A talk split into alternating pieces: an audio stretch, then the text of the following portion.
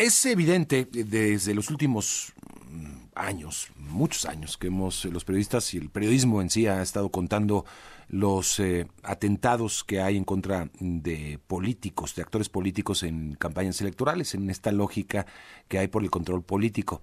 Ha sumado a todo esto, obviamente, los intereses de distintos actores también, no solamente políticos, eh, por el control del poder, por el control de los puestos de elección, por el control de, del territorio. Obviamente estoy hablando del crimen organizado, pero no solamente el crimen organizado.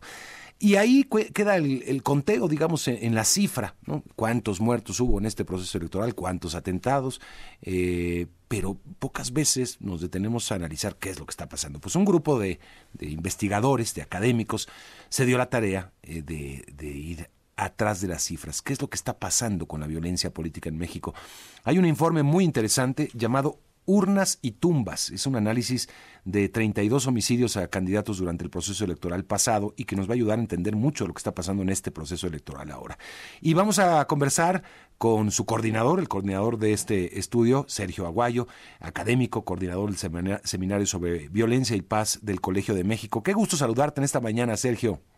Mario, el gusto es mío poco de tiempo que no hablábamos, sí. me da muchísimo gusto. Oye, pues un tema muy interesante, evidentemente, por lo que estamos viviendo.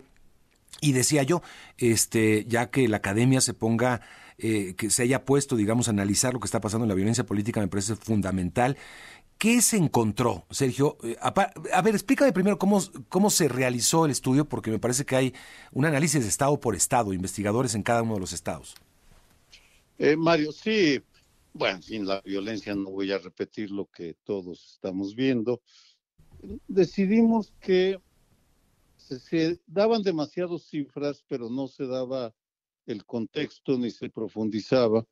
Entonces eh, propusimos al INE que auspiciara una investigación a fondo de 32 asesinatos, los seleccionamos con base a criterios en 15 estados a cada, en cada uno de los asesinatos o a cada una de las zonas donde murieron, donde fueron ejecutados, eh, se trasladaron investigadores o, y o periodistas a hacer la investigación con un guion muy detallado y pudimos obtener radiografías a profundidad. De hecho, este es el primero de varios libros. El siguiente es sobre Veracruz, lo estamos eh, sacando con la Universidad veracruzana porque ahí ejecutaron a nueve candidatos.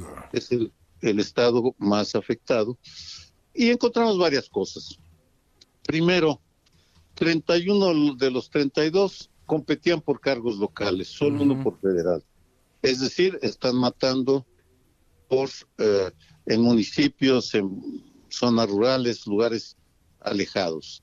Eh, en segundo lugar, no los 31, 31 eh, ejecuciones fueron hechas al estilo eh, narco, es decir, ejecuciones en calle con uno, dos o tres sicarios emboscadas, pero solo 11 pudieron sin ninguna duda atribuirse al crimen organizado.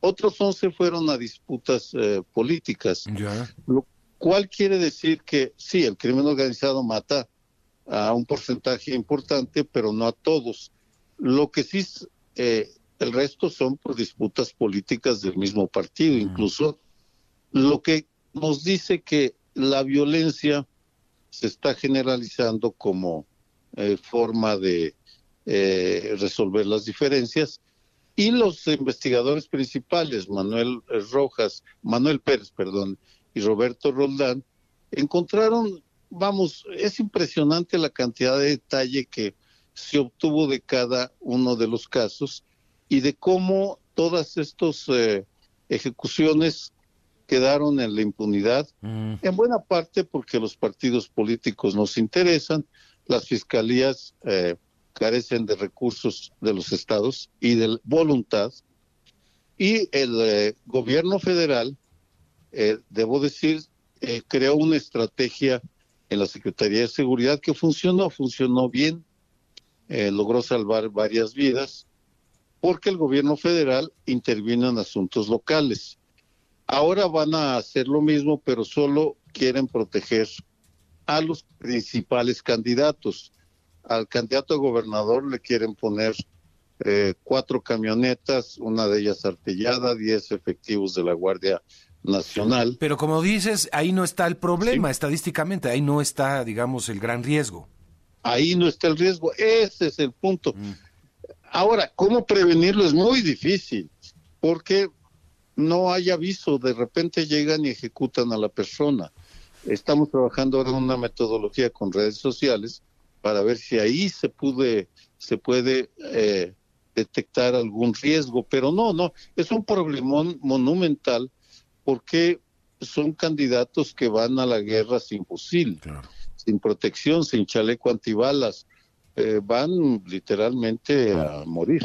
Oye, este, bueno, eh, el, ¿se tuvo acceso a carpetas de investigación? Eh, ¿Fue por ahí? No. No, no, eso no nos lo dieron, no nos dieron acceso en ningún caso. Algunos familiares de las víctimas sí nos permitieron revisar algunos documentos, pero la norma fue que no nos permitieron el acceso ni aún con los documentos testados. Eh, no hubo, eh, de buena manera nos dijeron las autoridades locales, no hay información. Esa fue la, esa fue la norma, lo cual pues abre ahí un problemón eh, enorme, porque está bien que no nos la den a los investigadores, pero que los partidos al menos se ocupen de tener información sobre qué le pasó a sus militantes. Entonces, a, ver, por lo pronto, de lo que saco dos conclusiones de lo que nos has eh, manifestado muy importantes. Una, el foco no se está poniendo donde debería ponerse, digamos, en términos de, de, acuerdos de seguridad. Y el segundo, que sí ha sido un error, incluso de nosotros, los periodistas también, y de gran parte de la sociedad, de todo echarlo en el saco y de las autoridades del crimen organizado, ¿no? En ese, en ese eh, entelequia, este, y no necesariamente es así, Sergio. Correcto, este es un asunto federal, pero sobre todo local hasta ahora. Eh, eh, segundo, los partidos políticos tienen una enorme responsabilidad. Y tercero, la estrategia, el esquema lo llaman en, en el INE, que quieren aplicar está pensado para las candidatas a presidente, gobernadores. A ellos sí los van a proteger, pero contra ellos no ha habido atentados, no hubo, al menos en el 2021.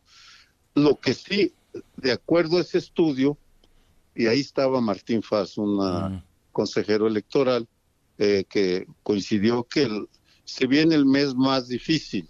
Marzo, de acuerdo a los precedentes, puede ser el año más letal.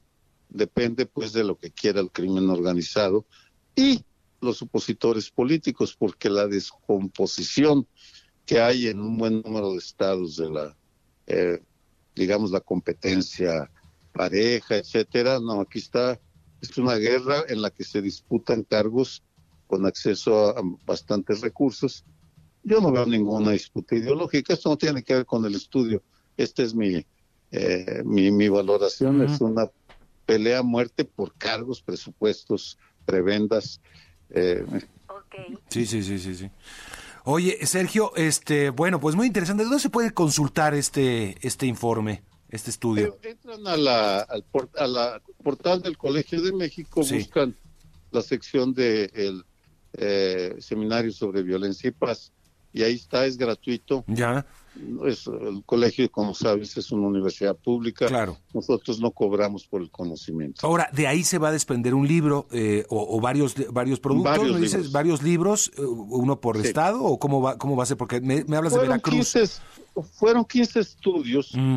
Eh, creo que el, del, el de Veracruz iba a ser libro, tal vez el de Jalisco, que es el segundo lugar en asesinatos y desaparición ahí eh, luego Guanajuato, y los demás van a ser fascículos eh, que vamos a ir sacando eh, y difundiendo a la manera que ponemos no tenemos los recursos para hacer lo que quisiéramos, desafortunadamente. Y también supongo que el tiempo andas muy ocupado porque vimos también en la semana este anuncio de una comisión de la verdad por el tema de la pandemia, ¿no? De COVID que eh, está siendo integrado. Nos gustaría platicar eh, próximamente, eh, ojalá muy en breve, sobre el tema, que también creo que ya con una visión académica va a ser interesante ver qué fue realmente lo que pasó en esa pandemia, ¿no? ¿Cómo, ¿Cuál fue la, la, reacción gubernamental y social ante la pandemia, Sergio?